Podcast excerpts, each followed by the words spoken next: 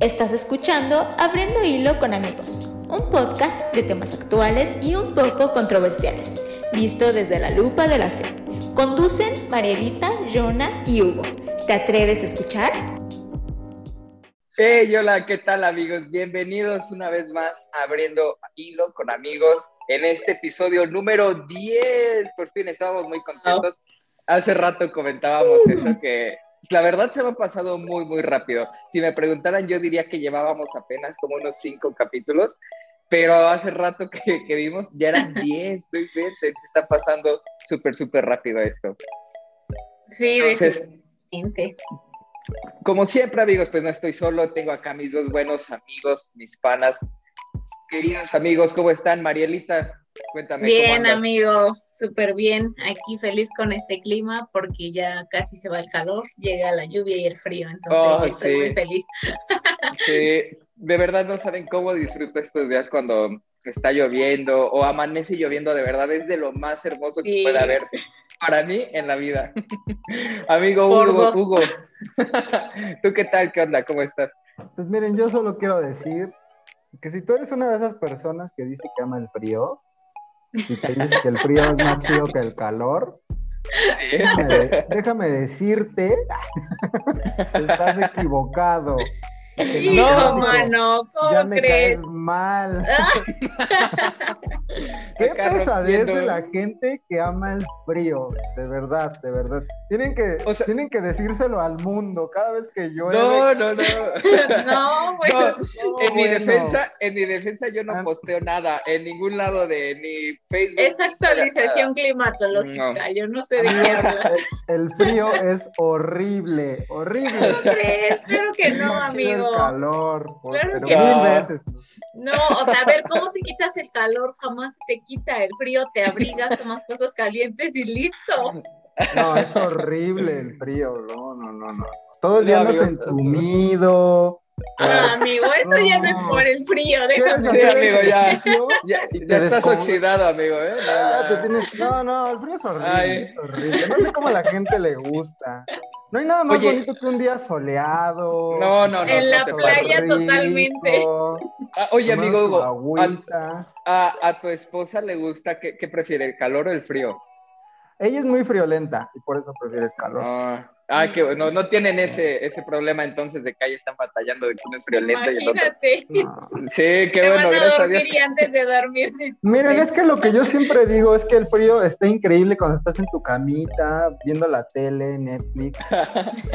pero cuando tienes que salir a trabajar, que estar sentado así congelándote las es horrible. Pero a mí me gusta el chocolate, el café. No, no, yo lo odio, lo odio. acá no vamos, a, no vamos a llegar a un acuerdo. Ya vimos acá que hay división y ¿saben qué? Ya corten esto, yo me voy. No, no es cierto, no, digo. cierren el hilo. No, cierren el hilo, porque yo así no puedo. ¿Saben por qué? Porque ya no es hilo con amigos, sino con enemigos. No, amigos, ¿cómo creen? No, no, obviamente tenemos nuestras diferencias, pero aún así seguimos siendo muy, muy buenos amigos, independientemente de nuestros gustos, ¿no? Y es lo chido, al final de cuentas, pues de este programa, porque tenemos diferentes opiniones y entre todos llegamos a una conclusión y podemos compartir experiencias, cosas, no sé, cosas que hemos escuchado, vivido y experimentado. Entonces, ¿qué les parece si comenzamos con este programa? Amigo Hugo, te voy a pedir que por favor, con esa mano tan pulcra que tienes, saques una saques un papelito. a ver, vamos a sacar el papelito. Y dinos qué tema es el de hoy. Ah, mira, y este es uno de los temas nuevos de ¿Qué onda con el divorcio? Uy, yeah. Está bueno tema. Bueno, ya vámonos porque no nos hemos casado. sí, ¿eh? lo primero que dicen algunas veces es eso, que no puedes sí, opinar totalmente. No, no, lo, no lo has vivido. Ajá, exacto, que te pone, ¿no? Pues tú cómo puedes opinar de algo que no has vivido. Sin embargo, creo que sí desde fuera, desde soltero, alguien que nunca ha pasado por un divorcio ni una boda. Opino porque puedo. Sí, sí, sí puedes opinar a mi punto de vista, o sea, claro, hay cosas de las cuales, pues, obviamente no, pero desde un visto desde afuera sí hay cosas en las cuales podemos opinar y, saber, ¿no? ¿Qué, ¿Qué onda? ¿Qué está pasando? Obviamente, por si no lo saben, Marielita y yo somos felizmente solteros. y nuestro amigo Hugo también es felizmente casado. Pero casado, casado. Amigos, ya me estaba dando el infarto cuando yo no. me quedé así de somos felizmente amigos. no, amigo. Todo se descontroló. el viajero en el tiempo estornudó. Te quería meter calambres, amigo. Te quería meter calambres. Por eso dije felizmente casado. La grabación, muchachos. No, bueno. No, no, no, claro, no. Yo, yo sí, yo sí creo que el matrimonio es algo bonito y por supuesto anhelo algún día casarme. No, no o sea, no soy de esos chavos. Porque actualmente hay muchos, ¿no? Que no se quieren casar y dicen, no, pues yo no libre o me junto nada más y ya, porque sí, sí le sacan como que al matrimonio. ¿Yo, puedo hacer un comentario sobre eso? A ver, échalo, échalo estaba pensando, ¿cómo, ¿cómo le pongo nombre a este fenómeno de chavos, sobre todo hombres, sobre todo hombres, aunque ya hay una buena parte de mujeres que ya no quieren casarse, ¿no? Pero sobre todo hombres que ya están como por ahí de sus treintas, ¿no? Y tú nomás no les ves ganas de de nada, o sea, de no quererse casar. Depresión, amigo. Yo le, estaba poniendo, ¿qué, ¿cómo será un buen nombre? Así como el síndrome del Peter Pan o algo así, ¿no? Que si ah, recuerdan, Peter Pan era un, era un niño que ya en realidad era un señor, porque quién sabe cuántos años tenía, que no quería Qué crecer. miedo, ya sé. ¿No? Sí. O sea, esa era la onda de Peter Pan, él no quería crecer. Y yo creo que vivimos en tiempos donde hay muchos chavos que están cumpliendo la fantasía que tenían de niños y siguen siendo niños. ¿Y a qué me refiero con esto? O sea, son chavos que están en sus treinta y tantos, que ya tienen trabajo, que ya ganan dinero, ¿no? Pero que ahora sí se pueden comprar los juguetes que de niños no colecciones. podían. Ajá, bueno, desde, desde tunear su coche, ¿no? Tienen un coche y le compran porquería y media sus coches. sí, sí, sí. Desde el, el, vato que es gamer, ¿no? Y tiene su PC gamer, y tiene Xbox, tiene Play 4, tiene No, ojalá tuviera mi PC gamer. del fulano que es adicto a los gadgets, ¿no? Y tiene el, el ah, último de los celulares, tiene todos los accesorios que vende Apple, ¿no? Tiene Apple es el mejor. Ah, tiene su tablet, tiene su no Mac, tiene, sí, ¿no? O sea, tiene su papel higiénico de, de Apple, todo, ¿no? O, el fulano que se gasta todo su dinero en, en auto embellecerse, ¿no? Que se va al gimnasio, se compra ropa de marca, ¿no? Se, va a una de esas. Este, cuidado, amiga, cuidado. Se va a una de esas estéticas mal llamadas barberías, porque esos son lo que son, estéticas para hombres, la neta. Sí, sí, De esos que te cobran como 700 el corte, ¿no? Una cosa. Tiene que decir, se dijo. Y van cada 15 días, ¿no? Esos son los Peter Pan porque son, son chavos que no se quieren casar, ¿no? Que no tienen ningún compromiso, pero que de alguna forma, la neta, siguen siendo unos niñotes, ¿no? Amigos, no queremos decir con eso que sea malo lo que están haciendo, no, tranquilos. No, sí está mal, sí está mal, ya, dejen de ser niños, ya maduran. No, amigos, Te van a contestar como siempre, pues que soy fruta para madurar. Está muy bueno ese comentario. que que Huguito en parte tiene razón, ¿eh? O sea, sí. Pero ya hablaremos de eso, ya hablaremos. Ya hablaremos de eso, sí, está bueno para, para, algún tema. Pero ¿qué tal si abrimos el hilo y vamos a darle a este tema de el divorcio? Y, a ver, ¿por qué no? No sé, a ver, yo digo, ¿no? Amigo Hugo, tú que eres el casado acá, así una, una voz ya más experimentada y madura. Obviamente tenemos nuestras opiniones. Pero nos gustaría, bueno, a mí me gustaría escuchar tú qué piensas ya desde el punto de vista del matrimonio, que, eh, bueno, sobre acerca del divorcio, ¿no? Y aquí con mi barba, ¿no? Ya, mira, a nadie le interesa eso, solo le interesa saber si Hugo alguna vez ha pensado divorciarse desde que se casó. Si he pensado no, o sea, divorciarme, que si he querido divorciarme, híjole, bueno, mira, eso es María, a ver. Habla con cualquier pareja, con cualquier matrimonio que, ya tenga... Es real que ya tenga años de, de casados. Y claro que en algún momento en una pelea, después que, andas bien caliente de que te peleaste con tu pareja, ya andas así de ya a volar todo, ya. ya no te quiero.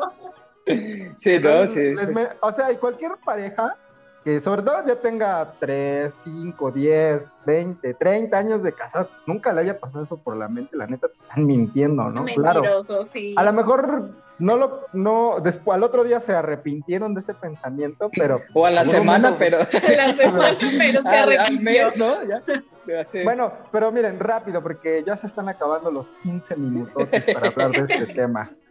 hace, hace tiempo me encontré una chica en Twitter, cuando tenía Twitter, y ella eh, hablaba sobre el divorcio, ¿no? Y, y, este, y escribía algo sobre el divorcio entonces mucha gente se le fue encima sobre este tema. Entonces ella planteó varias preguntas que yo, en, ahora sí que en un hilo de Twitter le respondí, ¿no? Fíjate nomás qué coincidencia, cómo se conecta mira, nada esto, ¿no? ella decía, mira, ¿qué onda con las personas cuya pareja ya no quiere estar contigo? ¿No? O sea, porque, porque a lo mejor tú quieres salvar tu matrimonio, pero tu pareja ya, ya, ya no quiere, o sea, ya no quiere estar contigo, ¿no? Están obligados a estar con, con la persona, a lo que la Biblia nos enseña, y les voy a poner el versículo acá. Amigos que están escuchando el podcast, el versículo al que me refería era Primera de Corintios 7:15. Perdón por, por no tener las citas a la mano, pero aquí abajito les voy a poner la cita. La Biblia enseña que si tu pareja ya no quiere estar contigo, tú no estás obligado a aferrarte a una relación donde una persona ya no quiere estar contigo, porque Dios nos llamó a vivir en paz. ¿Entienden? Entonces, esa es la primera. Si, si, la, si la persona con la que te casaste ya de plano no te puede ver ni en pintura, ya no quiere saber nada de ti, estar tú aferrado a ese matrimonio, pues en realidad ya no tiene caso. Entonces la Biblia te dice, pues si ya no quiere estar contigo esa persona, pues ya, ¿para qué, no? Dios nos mandó ah. a vivir en paz. Ahora, hay un versículo muy famoso y ojalá, a ver, alguien tiene por ahí a la mano. Amigos, si estás escuchando el podcast, la cita a la que me refiero donde Jesús habla sobre el divorcio es Mateo 19 del versículo 1 al versículo 9. Este, hoy como internet o un, para, para checar de una vez el versículo. Ay, no tengo mi compo. A ver, mira, búscalo así como Jesús habla sobre el divorcio. Nada más para, para que los que nos están escuchando este, conozcan la cita. Bueno, Jesús habló sobre el divorcio, ¿no? En el Antiguo Testamento el divorcio era permitido. si una persona ya no quería a su mujer, a su, a su pareja, lo que hacía es que le daba una, carta, de divorcio y le decía, pues bye bye, ahí nos vemos, ¿no? Jesús en el Nuevo Testamento, cuando llega Jesús, habla sobre el divorcio y él dice, si una persona se divorcia, entonces lo que pasa es que es, y esa persona se va con otra persona, esa persona se vuelve un adúltero, ¿no? Porque ante los ojos de Dios, o sea, lo que Dios unió no lo puede separar el hombre, entonces tú a lo mejor piensas que ya no eres nada con esa persona, pero mentira, en realidad estás cometiendo adulterio. Entonces, este versículo se volvió como una institución en la iglesia. ¿Entienden? Porque se volvió el objeto por el cual señalar a la gente divorciada. Y, y, se malinterpretó este versículo a tal grado que yo he escuchado a líderes religiosos que dicen, mira, aún así tu marido te golpee, te maltrate, te trata como trapo, te, maltrate física, emocionalmente, tú te tienes que quedar ahí. Porque el divorcio está mal y si lo dejas, Dios te va, se va a enojar contigo. Entonces, es algo horrible, ¿me entiendes? O si una persona se, divorcia, o sea, eres, eres de lo peor, ¿no? Incluso en la iglesia el divorcio es súper mal visto, ¿no? Sí, sí, sí, es verdad. Yo quiero aclarar el punto de este versículo del cual habla Jesús, que no sé si por ahí ya tenga la cita, Marielita. Ay, es que me sale en un buen amigo. Debe ser, debe ser por ahí de Mateo, más o menos. Es que me sale Mateo 19, pero pues es todo 19, o sea, me sale bueno, todo el 19. De todas maneras, y luego me sale Marcos. Les voy a poner las citas. Les voy a poner las citas para los que nos estén escuchando, pues este, ahí yo veo la forma de cómo decirles. Ajá. Ok, sí. bueno. ¿Qué ¿El de Mateo 5.31, amigo? Ah, debe ser ese, debe ser ese. en el que dice que repudia a su mujer y dele carta de divorcio. Es, es, esa parte, es esa parte. Ok, quiero aclarar esto porque con, con, que aclare este versículo nos va a caer mucha luz sobre lo que está pasando. Miren, en aquella época no había las leyes con las que nosotros vivimos hoy en día. Si una pareja hoy en día se divorcia y se divorció por bienes mancomunados, que se llama, es decir, que esta pareja se casaron y comparten los bienes, entonces lo que hace el gobierno o las leyes es que le dicen, bueno, ¿te quieres divorciar de tu mujer? Pues todas las pertenencias se dividen a la mitad. ¿no? Entonces a tu esposa, si tú tienen dos casas, a tu esposa le toca una y a ti una. Y el, y el fulano puede decir, ay, pero yo pagué por esas casas, mi esposa ni trabajaba, que no sé qué, y la ley dice, no me importa porque te casaste por bienes comunados, ¿no? A menos que tengas un, un acuerdo previo, ¿verdad? Este, antes de casarte, que también ya se está dando mucho hoy en día. Pero bueno, de alguna forma estas leyes protegen, sobre todo están diseñadas para proteger a las mujeres que criaron a sus hijos, ¿me entiendes? Que si se divorcian, pues no se quedan sin nada, ¿me entiendes? Estas leyes en la época de Jesús no existían. Entonces, si un fulano despedía a su mujer, pues esa pobre mujer con todos hijos se quedaba sin nada, sin nada, ¿no? Y el fulano se quedaba con todas sus pertenencias.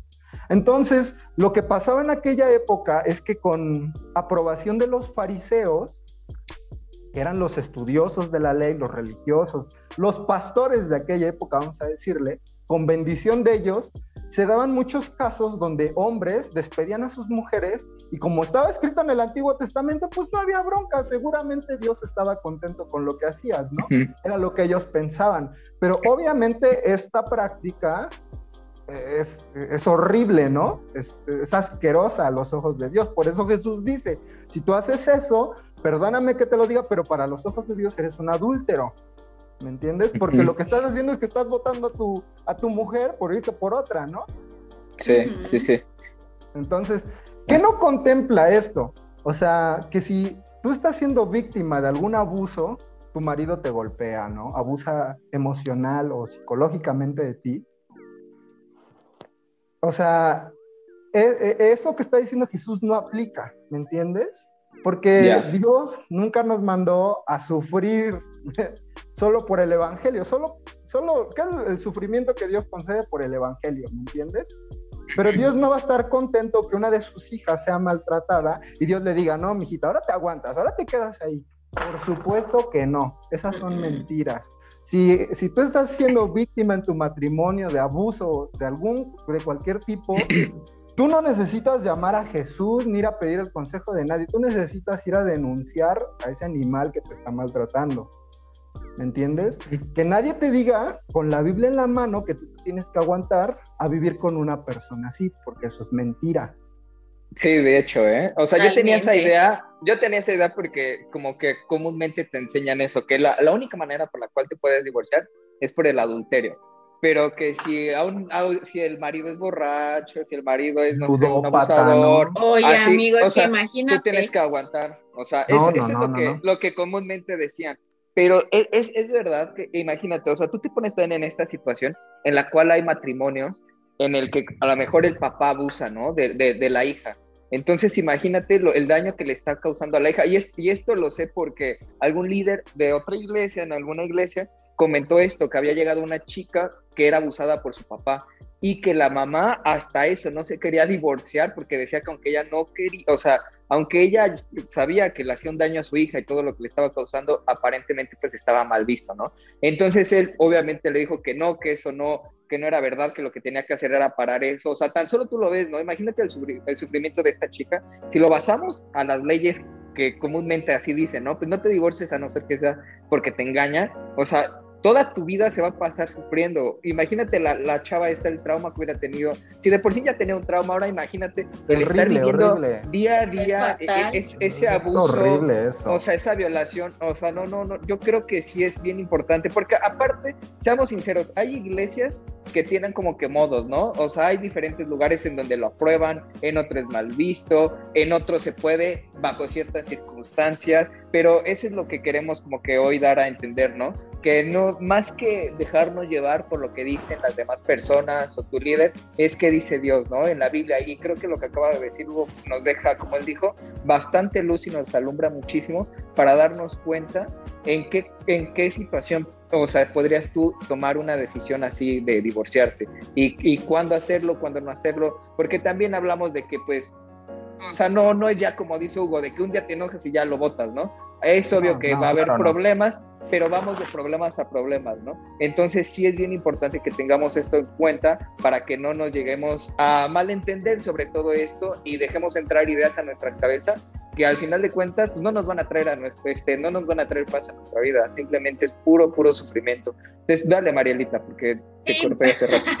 no, pero sí, concuerdo con ustedes y, y, algo bien importante es que si tú estás pasando por una situación así, no sientas condenación por alejarte de esa persona que te está haciendo daño. O sea, es bien importante que tú tengas esto como eh, en cuenta porque muchas veces es bien cierto lo que dicen, ¿no? Como que dicen, no, pues es que este, vas con un consejero y te dice, no, mira, es que tú, tienes que estar con tu marido y tienes que perdonarlo y tienes que hacer esto, esto y esto, ¿no? Porque Dios así lo ordena.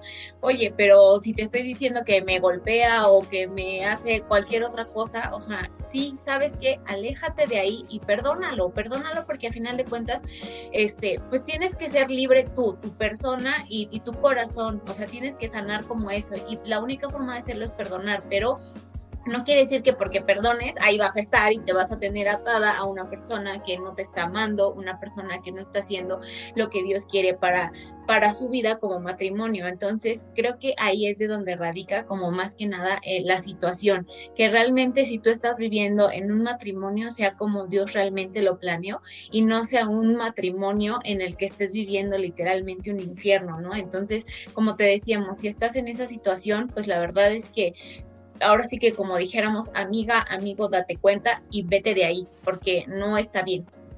Sí, definitivamente no está bien. De verdad me da asco, me da asco la interpretación que muchas personas le dan a este versículo. A ese versículo. O sea, neta, se me hace, o sea, que, que, que, llegue una mujer maltratada o como lo, que nos estaba platicando Jonah, que, que, a tus hijos los estén abusando y que tú neta pienses que Dios quiere que, que permanezcas ahí, es una tontería. Eso sí. Pero es una tontería que muchos líderes religiosos dicen. ¿Me entiendes? Ahora, quiero hacer la aclaración ya para ir acabando el tema. Puse unos minutitos de más porque yo creo que el tema sí, debe de, ampliarse. Ahora, estamos hablando de estos casos extremos. Ajá, exacto. Una persona es abusada, donde hay, este tipo de cosas horribles, ¿no? Cosas en las que sí está permitido el divorcio.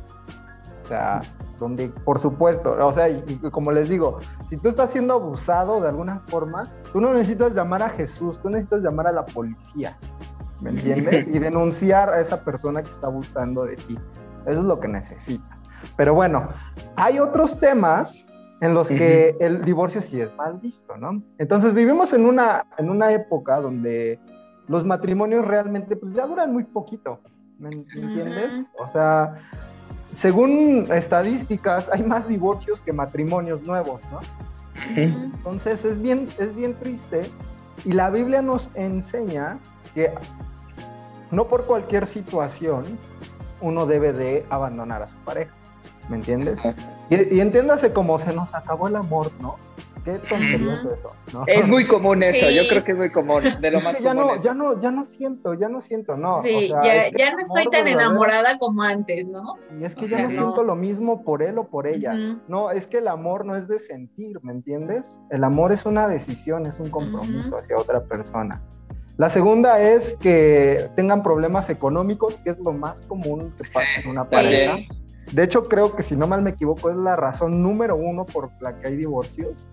A lo que, a lo que yo diría es, son cosas que se pueden solucionar, ¿me entiendes? Sí. A ver, ustedes, ustedes qué piensan, por ejemplo, yo tengo amigos que, eh, pues obviamente durante el bachillero, así, pues eran novios y salieron embarazados, pero después se separaron porque, pues dicen, es que pues estaba muy joven, estaba muy chico, en ese momento pues se te hace fácil, ¿no? El amor te pega, eres chavo, tienes 17, 18 años. ¿Ustedes qué piensan respecto a eso? ¿Creen que una persona así se pueda divorciar después?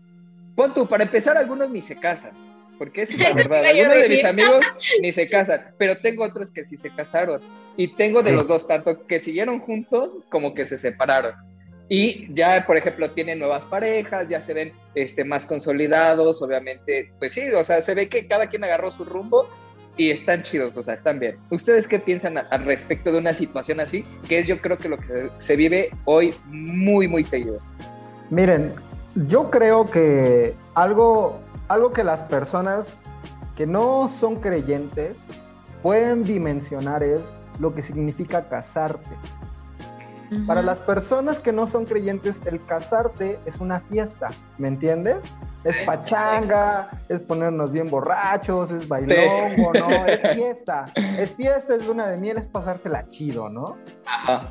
O sea, en realidad el compromiso, pues como que ¿no? Segundo plano, ¿no? Paleta. En realidad, porque a mí me toca saber de muchas parejas que ya tenían ocho años de vivir juntos. Ah, sí, sí, sí. ¿no? Y luego después, como un año después, se divorcian. Claro, y dices, ¿qué pasó? Creo que estaban mejor juntos sin ¿Sí? No, pero mira, aclarando varios puntos. Entonces, el matrimonio a los ojos de Dios es algo muy importante, ¿me entiendes? Es, es algo que tiene un significado muy profundo. Cuando yo me casé, y, y, clásico que te casas, pues las fiestas de boda son muy caras, es mucho dinero lo que te das. Sí. Entonces yo me casé, acabó la experiencia de casarme, fui de la caracún, bien chido, ¿no? Uh, todo lo que pasó, yo me quedo con una cosa y fue la ceremonia. Ajá. Y bueno, ya les voy a platicar una, una breve historia. Sí, sí, sí. El día que yo me iba a casar, yo fui a trabajar, porque me casé en la tarde y fui a trabajar en la mañana. Y, Bien responsable nuestro amigo. No, pero fue tu decisión porque, ¿sabes? Como que no quería estar nervioso todo el día. Sí. Ah, sí. Porque quería distraerme, ¿no? Entonces estaba yo en, la chamba y me puse a leer la Biblia en un rato libre que yo, que yo, este, pues, tenía tiempo, ¿no? y, y, estaba leyendo una cosa X, nada que ver, y, este, y yo no puedo afirmar que he tenido muchos, muchos encuentros con Dios donde yo escucho tangiblemente su voz, ¿me entiendes? Pero esa vez fue una de esas veces donde yo escuché la voz de Dios, ¿me entiendes? Y Dios me dijo, yo voy a estar ahí. Qué bonito. Entonces, Llega la boda, yo veo a Era, me pongo a chillar, ah, pero me, pongo a chillar, claro, porque la veía y porque la amaba y porque era un momento muy especial, pero porque yo sabía que Dios estaba ahí, ¿me entiendes? Y Dios sabía del pasado que, con el que yo, yo venía arrastrando, porque yo no tengo un pasado limpio y chido y perfecto, ¿no? Y, y llegué virgen al matrimonio, digo, me hubiera gustado, pero lamentablemente cometí mis errores, ¿no? Claro. Y el hecho de que Dios, me, que, Dios fuera el invitado especial en mi boda, aún a pesar de las tonterías que hice, que fueron muchas, para mí fue algo muy especial. Entonces yo en mi boda me la pasé chillando porque, de verdad fue algo muy conmovedor para mí. Sí, sí, sí. Entonces, cuando empezamos a hacer los votos, con, con, ERA, de que haces los votos de que ahora tu, dinero pues es el dinero de ambos, ¿no? Que ahora tus emociones, tus sentimientos es de ambos y te vuelves en una sola persona. Yo pude entender que es algo muy profundo, ¿me entiendes? No nada más es la paramaya y, ¿no? Sí, sí, sí. Que las personas que no creen en Dios, que no han tenido una relación con Dios, que nunca han experimentado a Dios, jamás van a poder vivir muy bueno, muy bueno. Mi esposa lo viví. Entonces, me ha tocado que yo me peleo con mi esposa, ¿me entiendes? Y como decía Marielita, a veces te dan ganas de mandarnos a volar. Gracias a Dios no son tantas peleas y, Dios nos ha dado la gracia para resolver cada obstáculo que hemos tenido. Pero pero yo tengo entendido que es un compromiso para toda la vida. Muy bueno. Sí, totalmente. Si el día de mañana eras, se enferma y cae en cama, ¿verdad? y, ya no puede moverse, yo no la voy a dejar, ¿me entiendes? Porque yo me comprometí con ella, yo hice votos con ella. Hiciste un pacto, amigo. Claro. Creo que esa es, la, esa es la, la forma de decirlo. Hiciste un pacto. Claro. Porque la decisión ya la habías tomado de casarte, pero cuando ya lo, ya lo vives o ya, o sea, ya lo estás experimentando, o sea, ya, ya no es nada más una decisión, ya es un pacto que tienes con la otra persona, porque se supone que esa es la finalidad, hacerlos uno. Entonces eso está bien increíble y te vuela la cabeza. Sí, y vivirlo con todo, y vivirlo es bien chido, ¿me entiendes? O sea, yo sé que que ahorita la mayoría de los jóvenes tienen una mala concepción del matrimonio. ¿Y cómo no la van a tener, no? Pues sí. Muchos vienen de familias donde nada más... Familias, sí, disfuncionales. O, sus papás se divorciaron, o estaban juntos y nada más se peleaban, o el papá abandonó a la mamá, ¿no? O era golpeador, o era etcétera, etcétera. ¿no? Entonces crece, crece una señorita, un joven con viviendo en una familia así, ¿qué ganas le van a dar de pues casarse, no? Si uno lo piensa para vivir eso, no, gracias, ¿no? Mejor me comprometo con, con Apple, ¿no? Como estábamos. con mi carrito sí. Con mi, sí, con mi cochecito, ¿no? Ya le voy a comprar su mofle y su spoiler y tantas tonterías, ¿no? Pero realmente cuando lo haces a la forma, como la Biblia nos enseña, y a la forma de Dios, como decía Marielita, es un pacto, yo le llamo compromiso para no confundir a las personas, porque han de decir un pacto y eso qué es, ¿no? Pero es algo bien profundo, algo que trasciende nuestros huesos, nuestra carne y se vuelve algo espiritual. ¿Entiendes?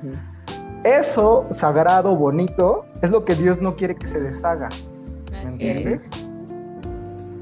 Ya hablamos de las excepciones y ya nada más para concluir lo que, mi participación es, si tú conoces a una persona divorciada o que era creyente, porque a mí me ha tocado creyentes que, se casaron en la iglesia y se acabaron divorciando.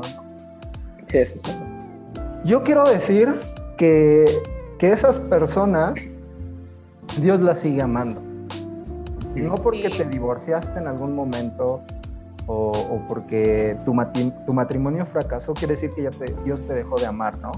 Que ya no puedes ser parte de la iglesia. Que ahora tienes que traer la etiqueta divorciado aquí en la frente, ¿no? sí. No hagamos sentir a esas personas. Apoyémoslas, respaldémoslas. Demos siempre nuestro apoyo para que sus matrimonios funcionen. Y si por cualquier cosa no se dio, siempre estemos con los brazos abiertos para que ellos sean restaurados emocionalmente. muy bueno, me gusta ese comentario que acabas de dar. Me gusta, yo le daría retweet. Marielita, todo lo que quieras agregar. Pues yo siempre, como, como siempre, en, cada programa, dejarles un pequeño reto. y es, el, es parte como lo que decía Hugo, ¿no? Si tú conoces a una persona que está divorciada, no la etiquetes simplemente por su pasado, sino extiende el amor que puedes dar y que el amor que Dios nos llama a dar. Y la otra es que si tú estás soltero, y quieres realmente experimentar eso, deja de andar tonteando con cualquier persona que te encuentres y ponte a orar por la persona que Dios tiene para ti, porque créeme, eso va a ser increíble y va a ser sobrenatural. Entonces, ese es mi reto para ti esta semana. Nada, muy bueno, muy bueno. Yo, yo me quedo con eso, me quedo con esa sensación de que aprendimos eh, como que a quitar ese velo de religiosidad sobre el divorcio y afirmamos, ¿no? Que el matrimonio es algo sagrado, es algo hermoso, a lo cual todos anhelamos. Entonces, queridos amigos, queremos dejarlos con eso y que lo piensen, lo mediten y sobre todo, pues, que Dios y Espíritu Santo les dé revelación para cada caso, pues no sabemos, ¿verdad?, quién está escuchando esto, a lo mejor alguien que está pasando un proceso difícil, pero pues que Espíritu Santo te dé revelación para que tomes la decisión correcta y sigas el camino que, que Dios quiere que, que, tomes, ¿no? Entonces, amigo, ¿te parece si pasamos con la pregunta rapidísimo? La pregunta para, para terminar el programa y a ver que, que no nos toque algo tan, no sé, tan, tan, temido por todos los, los creyentes, todos los cristianos. Va que va. Y bueno, nos voy a sacar la pregunta. ¿Seguro que es la esfera correcta? sí, yo espero que sí sea. Ajá, bueno, esta ya la contestamos, es porque Dios no eliminaba a Satanás. Ah, Ajá, ah, caray. Hay que irla sacando. Ah, caray. Hay que irla sacando. Vean el anterior podcast. Vayan, vayan, si no lo han visto, vayan. Ajá. Vayan. Mm, ok, si Dios me ama, ¿por qué la Biblia dice que le tema? wow, sí, ¿eh? o sea, es, es, algo que, bueno, para ser sinceros, nunca me había preguntado eso. O sea, nunca lo había visto de ese Como problema. Ajá, o sea, sí, sí, sí, o sea, no sé. Simplemente, ¿sabes? Lo relaciono como mis padres. O sea, mis padres sé que me aman con todo su corazón y me lo han demostrado muchas veces. Pero la autoridad que ejerce. Ajá, exacto, la autoridad. Es el respeto. Sí, sí, sí. Yo más que temor, o sea, digo, o sea, he tenido temor de Dios, Puede ser que sí, pero al ver su santidad, ¿sabes? Eh, creo que es las veces que he tenido pues un temor, al que le llaman temor santo, ¿no? Porque lo ves, lo, santo, lo perfecto, lo bueno, toda su gracia, que incluso es cuando tú dices, uy, este, quizás sí me estoy pasando, ¿no? Me, ya me estoy pasando de la raya. Yo lo he vivido así. No sé si ustedes si han experimentado pues esa pregunta o cómo podrían dar respuesta a eso. A ver, Marielita, dale. Mm, pues es que realmente, o sea, para mí también no ha sido como conflictivo eso, porque como bien lo dices, y creo que fue un buen ejemplo el que tú acabas de poner, ¿no? Tus padres te aman, tus padres quieren lo mejor para ti y te dan como ciertas pautas y consejos y te dicen, mira, si haces esto, pues te va a pasar esto y pues vas a cometer ese error y vas a tener consecuencias, ¿no? Y creo que lo mismo hace Dios. Dios a final de cuentas es un padre bueno que te ama y que te dice por dónde debes de ir y por dónde no. Y más que el temor, porque mucha gente cuando dice, no, es que le tengo que temer a Dios, o sea, no es como que le tengas miedo, o sea, ¿por qué le vas a tener miedo a tus papás o por qué le vas a tener miedo a alguien que te ama, ¿no? Realmente el temor para mí del que se habla en la Biblia o al que se refiere es como eso que te decía, ¿no? Es como una un, un, un, un, agradecimiento, pero consciente de que sabes que es por tu bien y porque vas a, vas, vas a, vas a obtener más beneficios que conflictos, ¿sabes? Y que realmente lo haces sin, sin ningún problema porque realmente no es algo que te cueste, ¿no?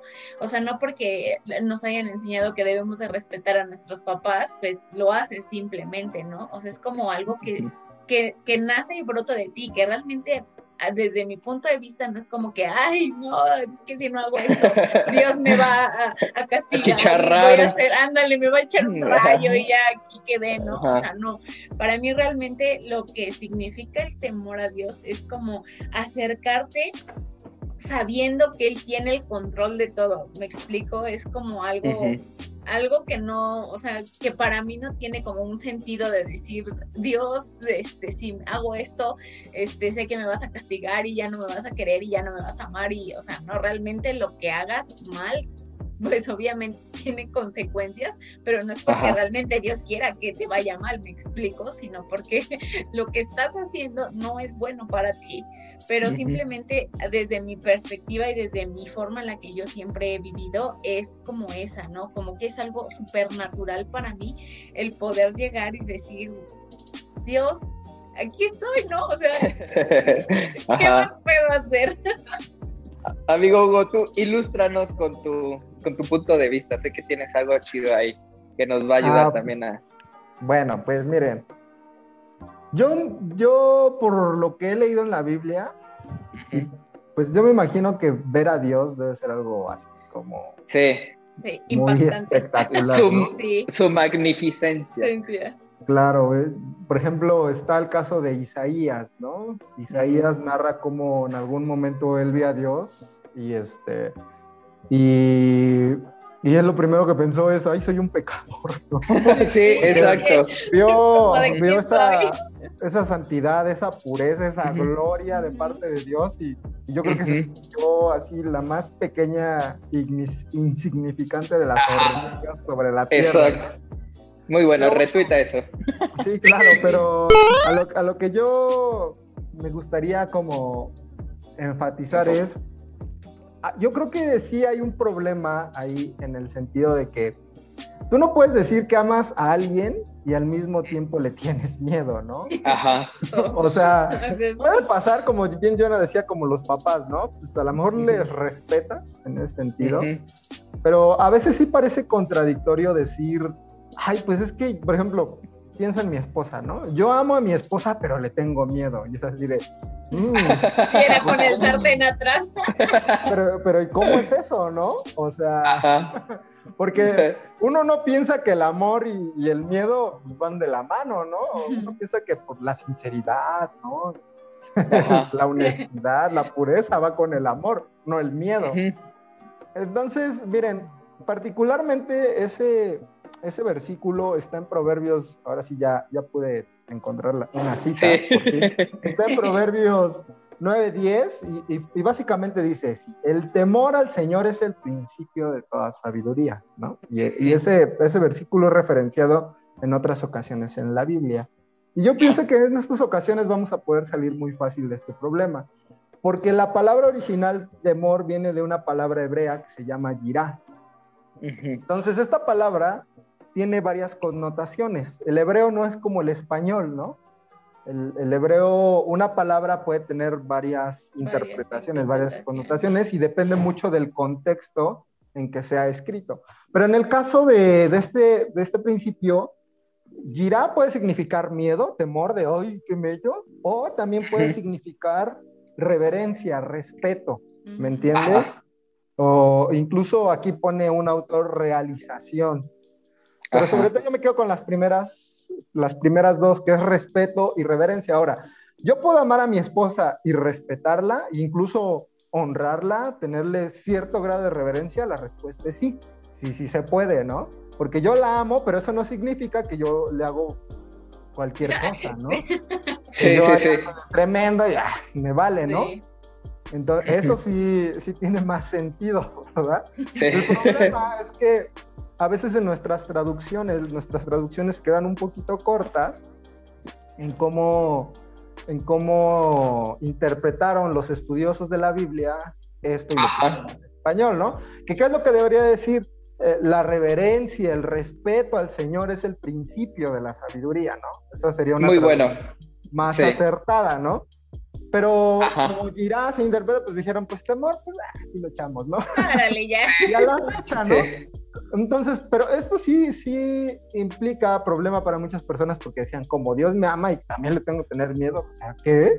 sí, va más enfocado el respeto. Ya decídanse, pero eh, a eso se refiere. Y mira, ahorita, ahorita rapidísimo que lo comentas, alguna vez escuché que un pastor de una iglesia bastante grande acá en México le contaba a otro pastor, ¿no? Le escuchaba, los escuchaba ahí en un podcast que también tienen y platican.